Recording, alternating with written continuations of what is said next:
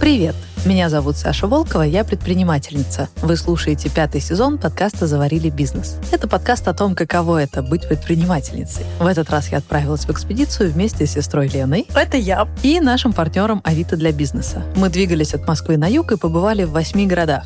России и Грузии, а потом вернулись домой и еще много-много раз переслушивали записанные разговоры. Так и вышло, что герои этого сезона жили со мной последние полгода. Я делала свои дела, развивала бизнес, но раз в неделю стабильно я садилась переслушивать и монтировать разговоры, записанные в этой экспедиции.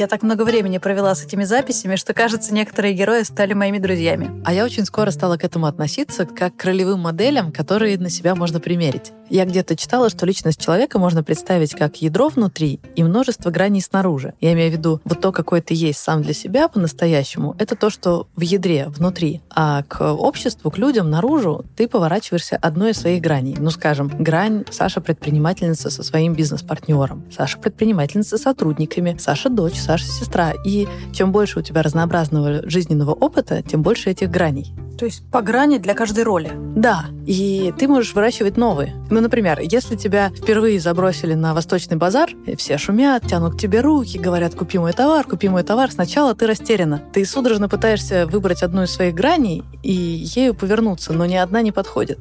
Но тогда ты можешь посмотреть по сторонам и попробовать найти подходящую ролевую модель. Ну, скажем, смотришь, а твой друг классно справляется с этой ситуацией. Или вспоминаешь из кино образ классного, ловкого торгаша. Берешь и пытаешься подражать. И так постепенно, пробуя себя в этой роли, ты создаешь у себя эту новую грань. И герои этого сезона «Заварили» как раз стали для меня этими ролевыми моделями. Я обращаюсь к ним, когда мне не хватает тех граней, которые у меня уже есть. Например, если мне нужно проявить стойкость, я перевоплощаюсь в Тимура. Это герой одного из выпусков из Ростова-на-Дону. Угу.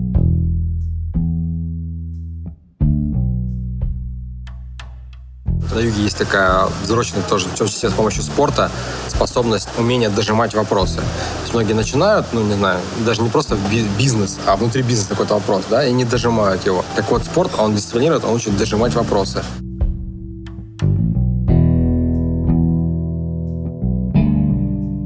Он еще иронизирует над москвичами, которые не могут собраться с духом, чтобы взять телефон и позвонить клиенту. Для него это просто немыслимая бесхарактерность. Так что если мне самой нужно собраться с духом, я перевоплощаюсь в Тимура. Ну, то есть в его образ, каким я его услышала. И мне кажется, сила этого образа в том, что он корнями врастает в свои какие-то идентичности исторические. Помнишь? Да. Он вспоминает... Казачьи. Да. Я в большей степени ощущаю в себе влияние казачьих генов. Мой прадед по маминой линии, он был в нескольких поколениях, несколько раз атаманы становились э, выборными атаманами станицы. То есть то, что я знаю по своему последнему прадеде атамане, то есть я это вот себе как бы ощущаю. Я не живу в вакууме. У меня есть прошлое достаточно глубокое, мое прошлое, прошлое моей семьи, на которое опираюсь, да. У меня есть будущее, то есть я уже живу тем, что я это передам своим детям, да. У меня нет предков казаков, или предпринимателей. Но я тоже научилась искать силу в идентичностях, которые стоят за моей спиной. Это могут быть все дерзкие предприимчивые женщины. Скарлетт О'Хара, Ада Лавлейс, Амелия Эрхард, Хэдди Ламар, Пеппи Длинный Чулок. Череда исторических персонажей, вымышленных персонажей. я могу чувствовать себя частью этой истории и в этом черпать силу. Этому я тоже научилась у Тимура. А какой герой научил тебя чему-то? Миро из выпуска про Краснодар и фрик-шоу «Рум. Чешуя». Угу. Мне иногда трудно оставаться собой. Я очень легко превращаюсь в «мы», перестаю чувствовать, чего хочу именно я. А в Миро меня очень поразило то, как она остается собой и под давлением, и когда другие люди не принимают ее стиль, ее желания, ее стремления. Она через всю историю протягивает мысль о том, как оставаться собой и чувствовать свой собственный голос.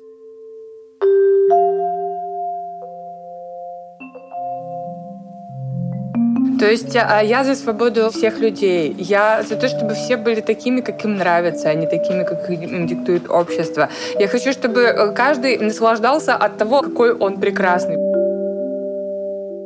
И когда я теперь чувствую, как начинаю исчезать, я включаю Миру обратно И это она защищает меня. Тогда у меня еще один герой, который тоже меня защищает. Я перевоплощаюсь в Галину. Галина Волгач, владелица бизнеса Room to Me. Помнишь? Она рассказывала о том, что... Я прям помню, как она это говорит. Мы пришли на рынок на чисто мужской. И нас на этом рынке вначале не принял никто. Начиная от прорабов, заканчивая мастеров. Ну, то есть все думали, что какие-то девочки. Кто-то нас э, считал год дизайнерами. Кто-то там измывался из прорабов, там между собой потешались, что а, они в офисе сидят, кнопочки давят, ха-ха-ха. Неизвестно, что что делают в телефоне, инстаграмчик, вот эти фоточки, вот. То есть они как бы откровенно стебались, ну, там, прорабы, с которыми мы уже теперь не работаем. Вот. А, а есть люди, которые сидели и думали, блин, а как они делают так, что у них одновременно там квартира за квартирой, там тут 100 метров, потом там здесь 70 метров, потом еще... А как они делают? Может, они не просто так себе там давят кнопочки, сидят?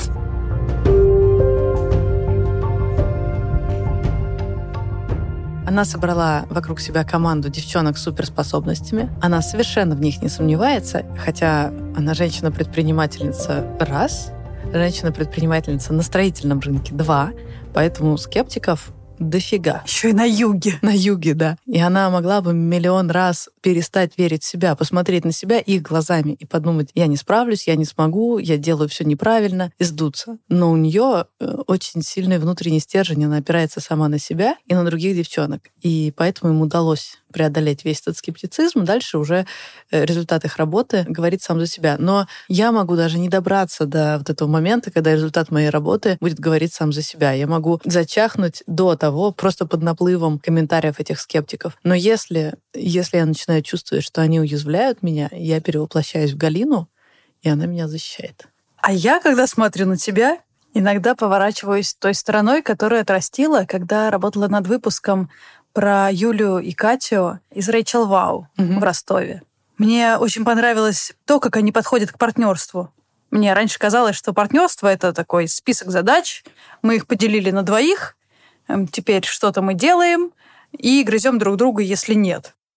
А у них совсем не так. Они проявляют инициативу и готовы сделать больше друг для друга. А во-вторых, обстоятельства каждой из них, жизнь каждой из них — это их общая жизнь. То есть, когда у одной из них появляется ребенок, это не так, что вторая скажет, «Хм, похоже, ты собираешься перекинуть на меня больше задач». У них наоборот. У них теперь у нас в бизнесе есть ребенок. Значит, мы распределяем задачи соответственно с этой ситуацией. И это вот был момент, когда Юля просто геройски взвалила на себя, наверное, все, что могла.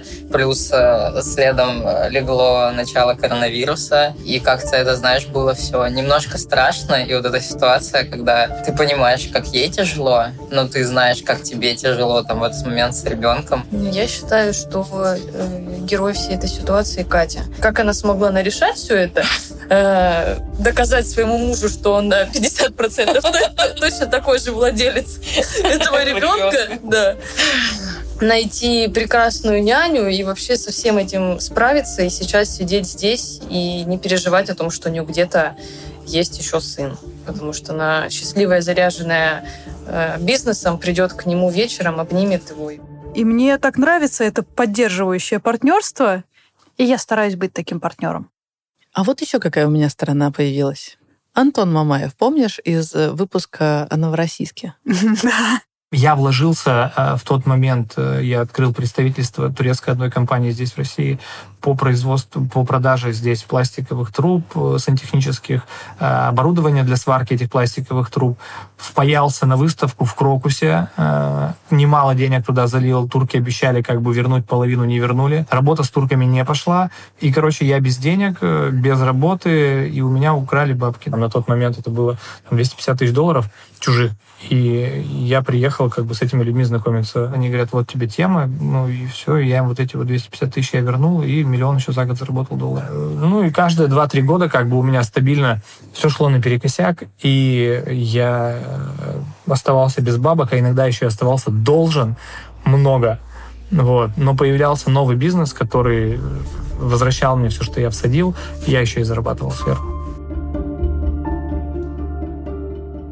Вау! Просто вау! И что меня привлекает в его образе? Авантюрность, легкость на подъем, умение серфить, как бы. Жизнь, она тебя то подбрасывает то вверх, то сбрасывает вниз, и ты такой уи, уи, такой, как бы ловишь волну. Мне сложно перестать пытаться контролировать происходящие события или делать вид, что я хоть что-то контролирую в своей жизни, а попытаться отпустить ситуацию и просто, типа, водить жалом, смотреть, где есть какие возможности. Если вижу аппетитную возможность, хватать ее, а если жизнь прибивает меня к земле, то, ну окей, завтра будет лучше. И мне кажется, Антон в этом хорош. Как раз, когда я монтировала выпуск с Антоном, оказалось, что вот эта его суперспособность всегда приземляться на четыре лапы очень скоро мне пригодится.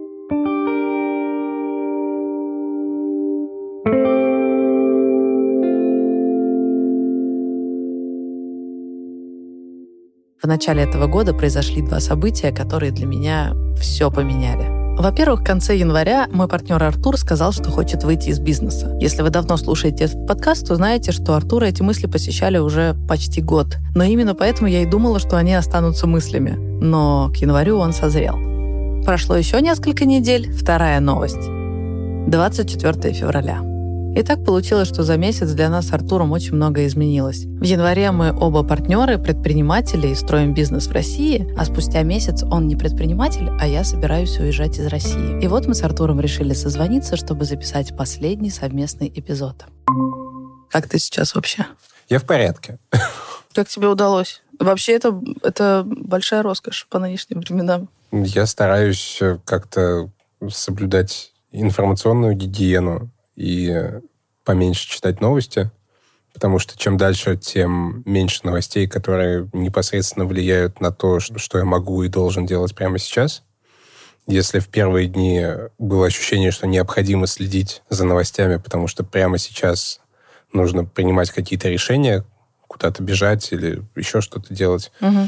то чем дальше, тем бессмысленнее кажется отслеживание всего, что происходит в реал-тайме и стараюсь заниматься какими-то делами, которые вот которые вот здесь и сейчас. Я последние несколько недель усиленно учу иврит, потому что я пропустил довольно много занятий угу. и чувствую, что мне надо наверстать. Вот я смотрю там все записанные предыдущие уроки, делаю себе карточки со словами. Сейчас похвастаюсь. Вот, вот у меня вот есть такая пачка Тут порядка 500 карточек, которые я вручную нарисовал, вырезал, подписал с обеих сторон. Вот. Это такая очень успокаивающая деятельность, потому что ты сидишь и делаешь вот то, что можешь. Вот. Я могу карточки вырезать и писать на них какие-то слова на чужом языке. Обалдеть. Как помните, в Дне радио, э, когда вот мы можем решить эту проблему? Нет. А пуговицу мы найти можем? Можем. Поэтому давайте будем искать пуговицу. Когда очень много неопределенности, важно хоть с чем-то определиться. Например, я точно определился, что я остаюсь там, где я есть, и никуда а, не уезжаю. Это тоже упростило жизнь, потому что был период, когда это было не так определенно. А я решила уехать, и принять это решение мне помог ты перед Новым годом мы с Леной обе были в Грузии, э, тусовались. Но новогодний вайб, э, все подводят итоги прошлого года, составляют какие-то нереалистичные планы на следующий год. И вот наш самый нереалистичный план, наши мечты были постепенно начать релацировать бизнес. Это было очень сложно, потому что у меня есть партнер, ты, ты релацироваться, очевидно, не собирался. Понятно, что нельзя строить одну компанию, но при этом, чтобы одна сторона э, тащила в сторону релокации, а другая в сторону выстраивать крутую компанию здесь, это невозможно. А еще в релокации очень хочется партнериться именно с Леной, поскольку у Лены гораздо больше опыта в этом. И здесь у нас с ней больше совпадают планы на бизнес, чем с тобой. Но я не могу тебе предложить третьего партнера. Ну, то есть странно было бы, если я пришла к тебе на переговоры и сказала, слушай, давай половину нашей компании релацируем. И, кстати, по половине компании у нас будет еще третий партнер Лена. Но это прям какие-то нереально сложные переговоры. Но, тем не менее, мы запланировали, что мы потихоньку начнем подумывать в эту сторону. Прощупывать рынок, может, ездить по разным странам, смотреть, какая страна нам больше нравится. Какой-то такой. Это был наш план максимум, максимум на этот год. И тут два события, оба, в общем, тяжелые. Это то, когда ты сказал, что уходишь из бизнеса, и то, когда начались события 24 февраля. Но оба события заставили нас двигаться ровно по тому плану, который казался мечтой до Нового года. Это когда ты в сердцевине совершенно ужасного находишь какое-то хорошее, потому что мы сейчас перевыполнили свой план максимум на ближайшие два года по релокации. Мы собирались вот к тому, что у нас есть сейчас, прийти года через два. Но события заставили нас быстро шевелиться. Как ты? Я не в порядке. Абсолютно точно. Для меня было довольно стрессово, когда ты ушел из бизнеса, и, и потому что нужно было очень много всего делать э, по бизнесу, а параллельно надо же было еще проводить все переговоры об условиях. Ну, все произошло довольно быстро. Это была большая нагрузка. И только я с ней справилась, и все вроде получилось, как произошло 23 февраля, и просто какой-то нокдаун. Даже не только из-за эмоционального состояния, но еще из-за того, что нет возможности времени придумать свою стратегию какую-то, я вообще сразу перестала смотреть новости. Для меня это был вопрос просто выживания, потому что понятно, что делать бизнес и еще переживать из-за новостей, это просто было бы невозможно. Но этого оказалось недостаточно, потому что слишком быстрые перемены э, начались. Ну, мы тупо, мы тупо не могли оплатить Dropbox. То есть э, день решаем задачу, как мы, блин, оплатим Dropbox. Я уже не говорю о том, что э, заказчики даже по тем проектам, которые были уже на МАЗИ, то есть буквально уже руки юристов были занесены и чернила капали с ручек, даже эти проекты просто э, отвалились резко. И у меня тоже не стало источника заработка. То есть, хотя я осталась владелицей бизнеса, но этот бизнес перестал приносить деньги э, в один день. И эту проблему надо было как-то решать, потому что если у тебя нет бизнеса и нет источника заработка, ты решаешь, чем бы тебе заняться дальше, а если он у тебя есть и нет источника заработка, то вопросики возникают, как его обеспечивать. Есть постоянные косты, которые надо покрывать, есть команда, которую нужно обеспечить какой-то работой, и это чересчур. Типа э, эти два э, события подряд. Не говоря уже о том, что мы делаем бизнес в сфере медиа, и не самые лучшие времена для этой сферы настали в связи со всеми событиями. О, даже сейчас я сижу и подбираю слова. Ну, то есть, как, как делать медиа в условиях, когда слова — это запрещенка. Я просто как драгдилер себя чувствую. И если ты владеешь бизнесом, тебе нужно принимать э, решения в связи с этим насколько этот бизнес будет востребован и насколько он будет работать. Я тебя хорошо понимаю. Я вот, когда в в середине февраля, уже после, в конце февраля или в начале марта я запустил э, подкаст, который мне очень хотелось сделать. Я, ну, не то, что я, я даже не думал о том, чтобы там попробовать какую-то рекламу туда продать сходу, но я даже не понимал, как это делать. Но более того, я не понимал, как а, пойти сейчас кому-то, например, заказать обложку или джингл, потому что, ну, я не мог себе представить ситуацию, что я сейчас буду с кем-то обсуждать, а, не знаю, пиксели двигать, шрифты выбирать и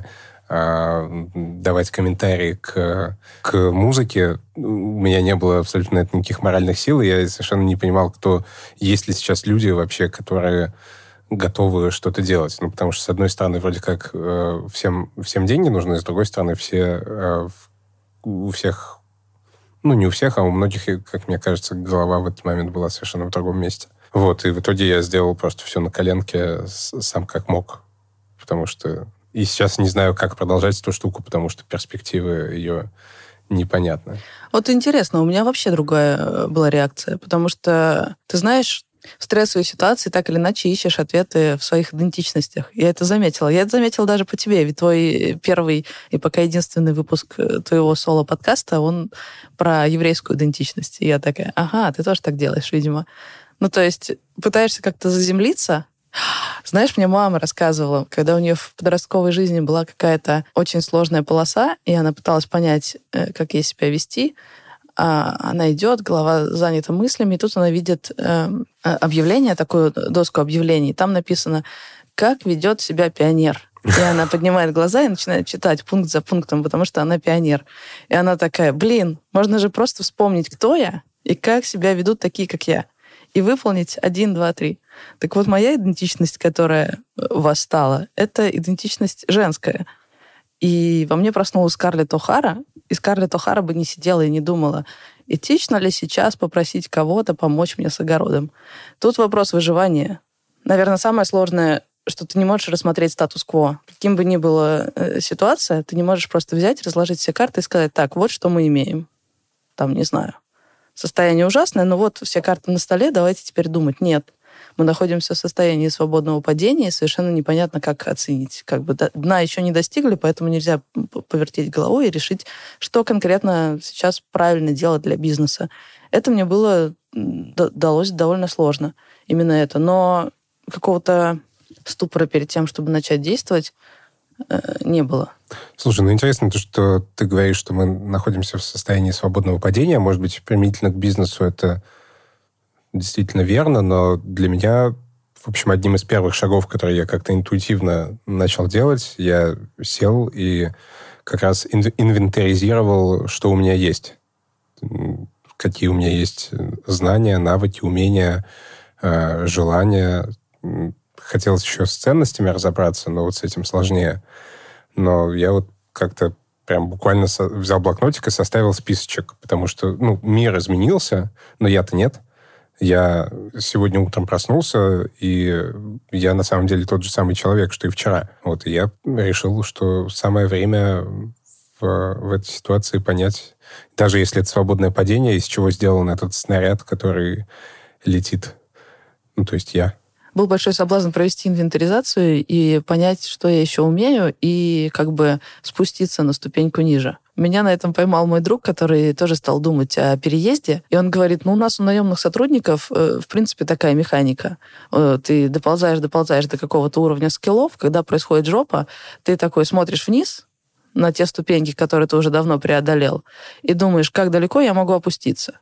Ну, типа, если ты э, не знаю, студентам раздавал листовки, потом рос, рос, рос, и вот ты главный редактор, сейчас ты такой, так, ситуация кризисная, в принципе, я могу снова раздавать листовки. И я поняла, что это, правда, общая механика для многих людей, и поняла, что я тоже об этом подумывала. Мне тут инфа прилетела, что э, в Южной Европе очень востребованы всякие бьюти-практики, э, особенно сделанные руками россиян. Ноготочки, реснички. Я такая... Хм. Я даже погуглила, сколько времени нужно, чтобы получить диплом на реснички. Навык будет, не пострадает. Написала об этом Альберту. Альберт пишет, ты чё, мы уезжать собрались, чтобы расти, а не чтобы двигаться по этой лестнице вниз, катиться по ступенькам. Соберись, я такая, действительно, come on, я предпринимательница. Я еду не создавать проблемы на рынке труда и забирать чье-то рабочее место. Я еду их создавать. Я предпринимательница. Скажи это громче. Смотрю на себя в зеркало такая. Соберись, тряпка, ты предпринимательница. Ладно, такого не было. Но э, да, я четко поняла, что в этом я определилась. Я предпринимательница. Я собираюсь создавать бизнес, создавать рабочие места. Этим я буду заниматься, пока будет получаться я не могу сказать, что для меня предприниматель — это какая-то идентичность в целом. Ну, то есть я совершенно спокойно могу сказать, что я предприниматель. Там, я, я индивидуальный предприниматель вообще с 2016 года, да, и, но предпринимателем, ну, то есть юридически я предприниматель 2016 года, предпринимателем фактически я стал не знаю когда, то есть не знаю, в какой момент это произошло. Можно считать, что это произошло в 2016 году, когда я начал фрилансить и что-то делать э, как бы в таком в чистом поле я тогда впервые ощутил вот эту свободу, что, ага, я как будто свернул с рельсов, и теперь могу делать все, что угодно. Может быть, это момент, когда мы стали делать студию, может быть, это момент, когда я стал выбивать какие-то нестандартные условия у своих работодателей, э, там, у того же Ватора, когда я вроде как был full-time редактором, а потом стал чуваком, который делает подкасты по контракту. А, то есть я не знаю, в какой момент э, нужно было заказать себе футболку с надписью «Я предприниматель». И для меня это никогда не было особо важно. Я на днях был на встрече предпринимателей, куда меня позвали как молодого предпринимателя. И там были ребята, у которых были там, магазины автозапчастей, э, производители автозапчастей, производители мягкой мебели, груминг-салон для собачек и кошечек. Вот. И каждый рассказывал о себе, и я когда дошла до меня очередь, я сказал, что, чуваки, я вот сегодня я предприниматель без бизнеса. Ну, то есть я понимаю, что даже если я сейчас пойду куда-то работать в найм, я вполне себе рассматриваю эти возможности, все равно э, опыт предпринимательства, опыт э, создания каких-то продуктов, ну, в общем, я не могу это развидеть, не могу это разжить, как-то, и это будет влиять на то, как и что я делаю в любом случае то у меня тоже были какие-то размытые границы между предпринимательством и наймом, но сейчас для меня этот вопрос стал максимально четким. Вообще не перепутаешь. Потому что ты или откликаешься на вакансии, где ты можешь быть полезным и в долларах, или ты подаешься на стартап-визу и собираешься делать свой бизнес. Это два разных действия. Тупо ты вот руки на клавиатуру положил, и ты делаешь или одно, или другое. Совмещать вряд ли получится, потому что и то, и другое для меня rocket science. Я у меня низкий уровень английского, я довольно мало путешествовала. Если путешествовала, то не по работе, я не ездила в какие-то длительные командировки. У меня нет опыта интеграции в какую-то другую культуру, жизни долгой в, в другой стране, и у меня нет опыта ведения бизнес-переговоров. Э, в общем, все это для меня сплошная неизвестность, и делать одной рукой наниматься куда-то и понимать, что такое CV, как проходить те собеседования, ботать эту часть, а другой э, рукой создавать бизнес я не смогу, надо выбирать что-то одно. Слушай, ну я все равно мне все равно кажется, что это разделение отчасти надуманное. Ну, то есть, что такое найм в плохом смысле слова? Ты обмениваешь время своей жизни на решение чужих задач, а, чтобы получить деньги. А предпринимательский подход, когда ты, может быть, технически делаешь то же самое, но при этом у тебя есть сильная какая-то эмоциональная ценностная связь с тем, что ты делаешь. Мне все равно, предприниматель я или нет, я вот просто стараюсь как-то Э, жизнь прожить так, чтобы мне было хорошо. Угу. Вот, во всех смыслах. И, наверное, может быть, где-то это синоним предпринимательства, потому что я что-то предпринимаю, чтобы сделать свою жизнь классной. Да, понятно. Наверное, для меня в этом стало гораздо больше содержания, чем раньше и в, в этой идентичности, потому что я всегда думала, что для меня невозможно переехать в другую страну, потому что мои навыки связаны с русским языком. Я хороший редактор, я много лет занималась именно этим. И э, все, что я по-настоящему умею, мои прям hard skill ы, это все, что связано с э, коммуникациями, текстами, сценариями. Это связано с языком. И кому я нужна в качестве редактора, как человек, который еле-еле там на intermediate тянет. Ну, это прям огромный downgrade. Это просто сразу размазывает меня из э, senior а редактора в новички. И надо как бы все заново начинать. Но если считать предпринимательство навыком, именно умение создавать бизнесы навыком. Этот навык интернациональный, и вот с ним я могу поехать в другую страну. И я такая, ага, вот это да. Получается, что у меня есть профессия, которую можно использовать. Помимо, помимо ресничек, э, я могу заниматься предпринимательством, и это будет моим хлебом. Я приеду в другую страну и скажу, смотрите, тут прихожу я, и сейчас начну создавать вам бизнесы, которые создадут рабочие места другим людям. Это то, что я умею строить. Привет. Ну вот я хотел сказать, что вот в этом смысле, наверное, мне сложнее назвать себя предпринимателем, потому что я не чувствую, что это мой какой-то такой прям скилл, что я могу в любой рынок, в любую сферу залететь и просто создать заводик. Наверное, наверное, в этом смысле нет. Но то, что ты рассматриваешь это как навык, да, это, мне кажется, очень, очень правильно. Я часто благодаря тебе возвращаюсь к этой мысли, что это тоже навык. Меня ужасно восхитило, когда Кирилл из нашего выпуска про Новороссийск рассказывал про это свое озарение, как они с партнером идут такие по набережной, и он такой, подожди, так это же получается что угодно можно делать.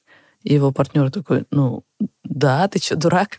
Он такой, подожди, получается, можно вообще, если ты, в принципе, научился делать бизнес, и ты можешь запустить любой. И он описывает эту сцену так, как будто его озарило, а его компаньон не может понять, в чем прикол. Ну да, ну что такого-то? А для меня это тоже озарение. Я, я, я понимаю его эмоции. Для меня это тоже было таким, типа, а, так если ты понял саму механику предпринимательства, ты можешь разные бизнесы запускать. Я не увидела кардинальной разницы между кофейнями и студией подкастов. Да, есть своя специфика, но вот, вот это э, предпринимательство, которое где-то в сердцевине этого, оно одинаковое.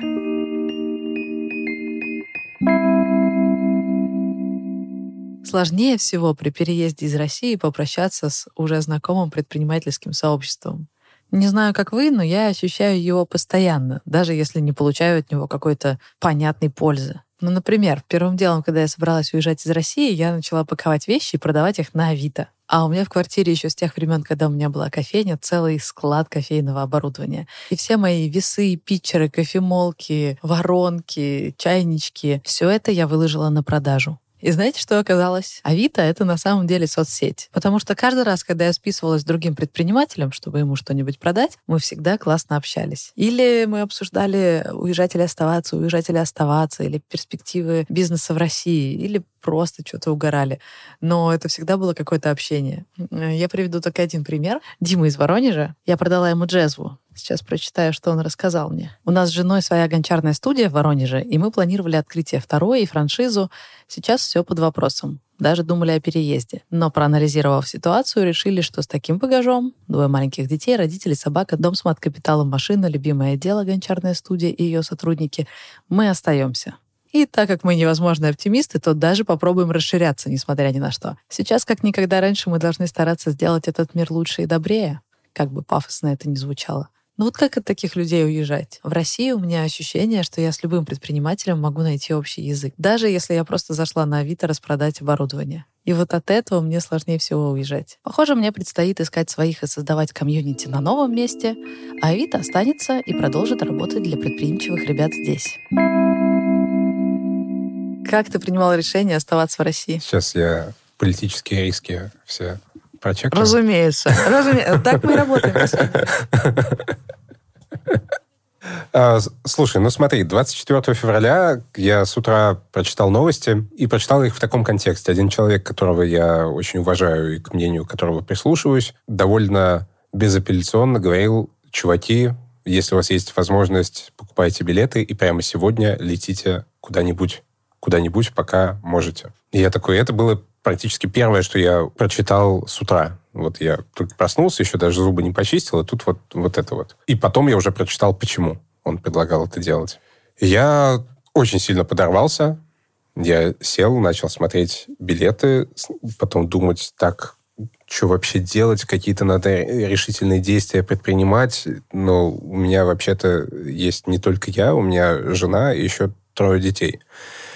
А, и еще, дво, еще две кошки и одна собака. Ни одна из них не чипированная, не вакцинированная и, там, и, и все такое. И я такой как бы... А, так, и как? То есть я вспомнил историю, как моя бабушка, когда моя мама собиралась меня рожать, моя мама в тот момент находилась в Таджикистане, в городе Душанбе, и там в тот момент началась гражданская война. Не самое лучшее время для того, чтобы родиться, но, тем не менее, э, я в этот момент собирался этим заняться. И моя бабушка, узнав новости, она работала журналисткой в, в Москве в тот момент, и она там по каким-то своим журналистским связям нашла и договорилась, что военный самолет ее туда привезет, она заберет мою маму, заберет...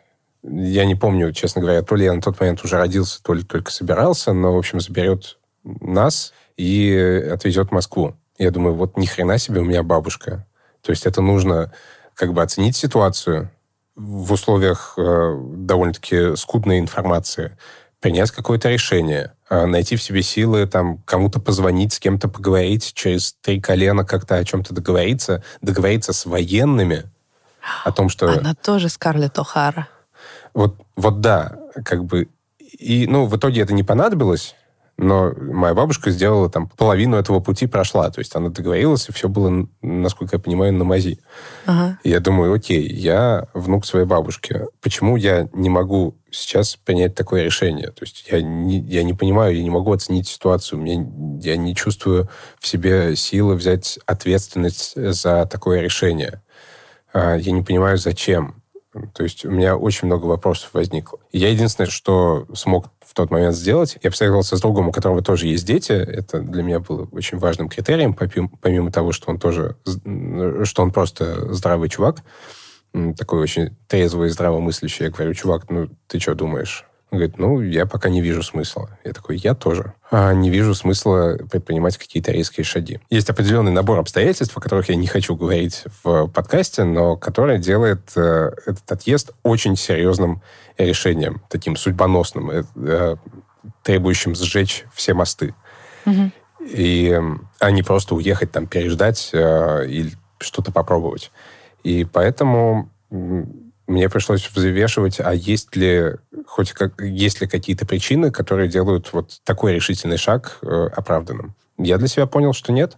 Да, это было бы, может быть, неплохо, но я не вижу причины это делать прямо сейчас, в спешке, в панике. Был момент, когда мы с женой даже вроде как подумали, что, может быть, все-таки надо. Но мы сели у себя дома на диванчик перед телевизором э, и включенной на паузе стоящей серии «Теории большого взрыва» и поняли, что нет, мы хотим сидеть на нашем диванчике и смотреть на своем телевизоре «Теорию большого взрыва» и у себя на кухне заваривать чай. Мы не хотим слоняться по каким-то... Вот прямо сейчас мы точно не хотим слоняться по каким-то съемным квартирам с э, табором детей э, и животных и пытаться как-то с нуля начинать свою жизнь. Поэтому так я это решение принимал. В принципе, э, когда те обстоятельства, в которых я, э, я оказался, они приняли это решение за меня, и мне в этот момент стало проще. Мне это не нравится, на самом деле. В этом есть определенный соблазн. Ну, то есть э, тебя обстоятельства освобождают от необходимости принимать решения. Угу. Вот. Но отчасти ты чувствуешь себя в чем-то незрелым, что ли, в этот момент, э, что окей, снова за меня там как будто старшие приняли решение, не я. Я за последнее время успела возненавидеть слово «истерика». Ты тоже его упомянул, когда говорил, что мне не надо сейчас в истерике собирать чемоданы. Мне это не нравится. Э, мы все пытаемся оценить ситуацию и принять наиболее здравое решение. Но я думаю, что все мыслящие люди делают сейчас так. Никто не принимает э, решений просто на эмоциях такой. Ой, что-то захотелось уехать? Поеду. Ничего come on, все напряженно думают и стараются взвесить все за и против. Нам это всем очень сложно делать, потому что у каждого своя индивидуальная ситуация. Вот, скажем, если бы я была в твоих условиях э, с тремя детьми и всеми обстоятельствами, я бы тоже осталась. У меня другие обстоятельства, я принимаю другое решение. Но когда я рассказываю о своем решении уехать, обязательно находятся люди, которые пишут, ой, вот я не понимаю, куда вы все уезжаете. А, все, понял, вы просто на эмоциях, вы на истерике. Ну, вы, понятно, вы принимаете решение сердцем, типа вы такая глупая дурочка, которая э, просто пере, распереживалась, чуть в обморок не упала и решила, ой, куплю билет, поеду. Женское Come on. сердце не выдержало. Женское сердце не выдержало. Вот мои эмоции. Если бы я принимала решение на эмоциях, я бы точно не э, собрала чемодан и не купила бы билет, потому что это тупо страшно. Вот была бы моя эмоция. Я бы на эмоции страха бы осталась. Наоборот, я все довольно хорошо взвесила. Но сама механика у нас, например, с Леной была очень разная. Лена сидела в России, у нее было точное объяснение, почему она остается в России, потому что у нас был контракт, который предполагал ее присутствие. Она должна была быть в одном подкасте ведущей и не могла уехать. И ребята до последнего говорили, что они не собираются отменять договоренности. Уже вовсю происходили события, прости за этот изопов язык, но они говорили, нет, мы по-прежнему собираемся продолжать. Но на каком-то очередном совещании, видимо, они приняли решение сворачивать маркетинговую активность, о чем нам и сказали. Лена звонит мне и говорит, так, так значит, меня ничего не держит. Она собрала чемоданы за 15 минут. Серьезно. А тогда был тот момент, когда было непонятно, закроют ли небо, э, билеты дорожали, ты покупаешь один билет за 50 тысяч, следующий уже за 200 тысяч. Вот с такими темпами дорожали билеты. Ей было сложно принять это решение. Ну, представь, тебе нужно заплатить за билет, который раньше стоил 5-10, максимум 15 тысяч, тебе надо заплатить 50. И непонятно, ты сейчас как бы паникуешь или ты не паникуешь. Но о том, как Лена принимала это решение, лучше расскажет сама Лена. Уехал я совершенно внезапно, буквально за 4 часа. Начало марта, события в самом разгаре. И тут мне подруга пишет, «Э, Лен, если ты хочешь переехать, э, там мы тебе всячески поможем, тут для тебя есть комната. И я такая, «А правда, а почему я до сих пор не уехала? Ну, я в тот же день купила билеты, одним движением вытряхнула все свои шмотки в пакет из шкафа, отнесла маме цветы и просто уехала. Мне непонятно, что будет происходить дальше. Я с трудом себе представляю, как делать студию подкастов, например, сейчас в России. С трудом представляю, как она должна зарабатывать и о чем она должна говорить, и как говорить. Но с одной стороны. С другой стороны, это сейчас непонятно. Дальше, возможно, станет понятнее. Сейчас многое из того, к чему мы привыкли, не станет, и уже многого не стало там. И... Но потребность людей в том, чтобы получать какой-то контент, получать какой-то душеспасительный контент, э, который как-то помогает э, заземлиться, развлекаться, шутить, веселиться, вот это все никуда не денется. И чем ужаснее становится жизнь э, в целом, тем больше этого людям нужно. И я стараюсь на это смотреть так, что, окей, в этом даже какая-то, понимаешь, миссия появляется, да, то есть ты как, э, если ты занимаешься медиа, то ты можешь быть человеком, который там информирует, еще что-то, а ты можешь быть человеком, который как э, скрипачи на «Титанике» э, играет музыку. Я в этом какой-то вижу смысл. Ну, потому что потонет он или не потонет, еще большой вопрос, э, кораблик, но нужно делать музыку. Ну, то есть ну, нужно делать э, жизнь людей приятнее и лучше. Если мы занимаемся медиа, это одна из вещей, которые мы можем делать. Mm. Да, я понимаю, о чем ты. Мне ужасно нравится. Она э, очень близка мне, твоя позиция. Я помню в первые дни, когда там курс доллара поднялся до каких-то невиданных высот. Ну, я, в общем, продолжал жить своей обычной жизнью, да и продолжаю. Мы с женой сидели в кофейне, причем не в самой дешевой, есть у нас в городе подешевле, и наблюдали, люди сидят там с ноутбуками, с макбуками, э, что-то работают, мы сидим, просто пьем кофе, болтаем. Э, редкие, на самом деле, э, моменты, когда вот можно так просто посидеть.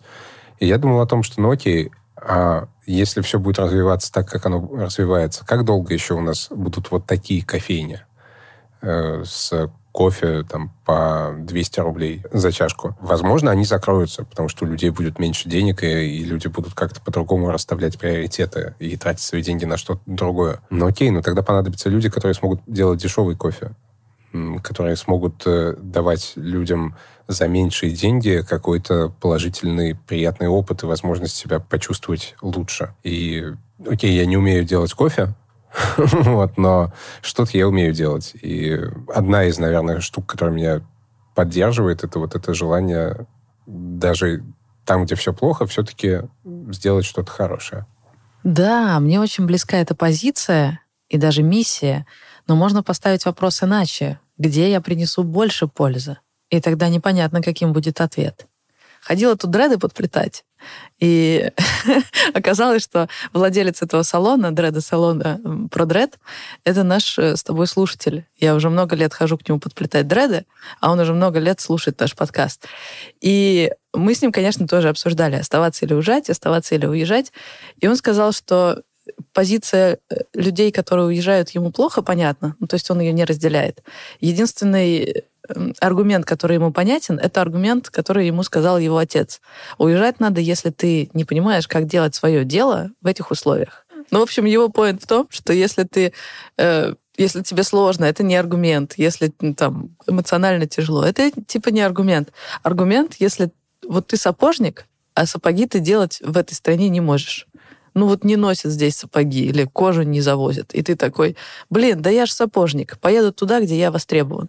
И вот этот аргумент он понимает. Когда я ему говорила о том, что с медиа в стране становится сложновато, я не понимаю, как мне делать свое дело. Я просто боюсь, э, что я не смогу реализовать свой дар. В общем, себя реализовать. И этот аргумент он понял. Я планирую фокусироваться на том, чтобы делать ту среду, в которой я нахожусь, в первую очередь свою семью, местом, в котором всем комфортно и где все друг друга поддерживают, работать над тем, на что я могу повлиять, а стараясь выжать максимум из того, что у меня сейчас есть. Вот. А тебе я желаю очень-очень большой и удачи, и хочу тебе напомнить слова, которые ты сказала в одном из выпусков нашего предыдущего сезона, в выпуске с Эдуардом Гебелем. Я тогда тебе сказал, что э, для меня один из аргументов в пользу того, чтобы не уезжать, это то, что куда бы ты ни уехал, ты везде берешь с собой себя. И я имел в виду, что если мне с собой не окей, а мне с собой далеко не всегда окей, то э, это никуда не денется, куда бы я ни переехал. И ты тогда сказала, что ты на это очень сильно рассчитываешь. На то, что куда бы ты ни ехал, ты берешь с собой себя. Вот. Я желаю тебе себя как следует упаковать в целости и сохранности, довести туда, куда ты себя повезешь, и максимально гуманно себя там использовать. О, спасибо тебе огромное. Круто. Круто, что ты меня вернул в этот момент, потому что сейчас я чувствую себя немного в раздрае. Я уже месяц э, живу на чемоданах, и это как будто бы не жизнь, как будто она встала на паузу, потому что я вроде одной ногой там, но на самом деле здесь. Я немножко в раздрае. Да не немножко, я абсолютно в раздрае. Ну, клево, что ты мне напомнил про то, э, что да, можно о себе позаботиться, и там будет много сил. А я очень-очень жду того, что ты, какое ты примешь решение, каким будет, будут твои следующие шаги, потому что то, что ты уже начал делать, как э, отдельные от студии «Заварили человечка», оно очень содержательное, это, это очень ценно. Мне очень интересно, что еще ты будешь делать, что бы это ни было. Для меня очень, очень ценно то, что ты говоришь. Ну что, обнимемся? Обнимемся. Это был последний выпуск пятого сезона. Всего их 12. И если вы их еще не послушали, тогда можно сделать это прямо сейчас. Там много классных и воодушевляющих историй предприимчивых людей о том, как сделать жизнь вокруг себя лучше или как адаптироваться в новом городе и даже стране. Послушайте и обязательно напишите нам отзыв, а мы с командой его с удовольствием прочитаем. Если вам нравится то, что мы делаем, подписывайтесь на нас в Apple подкастах, Google подкастах, CastBox, Яндекс.Музыке, ВКонтакте и Spotify на случай, если у вас есть к нему доступ. Этот сезон мы делали вместе с сервисом Авито для бизнеса. Все это время он помогал нам с вами, российским предпринимателям, решать самые разные задачи и продолжает это делать. Так что если вам нужно продать свой товар или услугу, нанять крутого сотрудника или подобрать подходящее для офиса помещение, то вы знаете, куда идти. Все подробности на сайте business.avito.ru. Ссылка в описании этого эпизода. Сделать этот выпуск нам помогли редактор Ира Волченко, продюсер Яна Ломаева, звукорежиссер Денис Остромухов. Мы еще во время эпизода то и дело ссылаемся на загадочный подкаст Артура. Он называется «Что внутри?». Ссылку я положу в описании. Спасибо, что были с нами весь этот сезон. Обязательно увидимся в новом. Пока-пока. Пока-пока.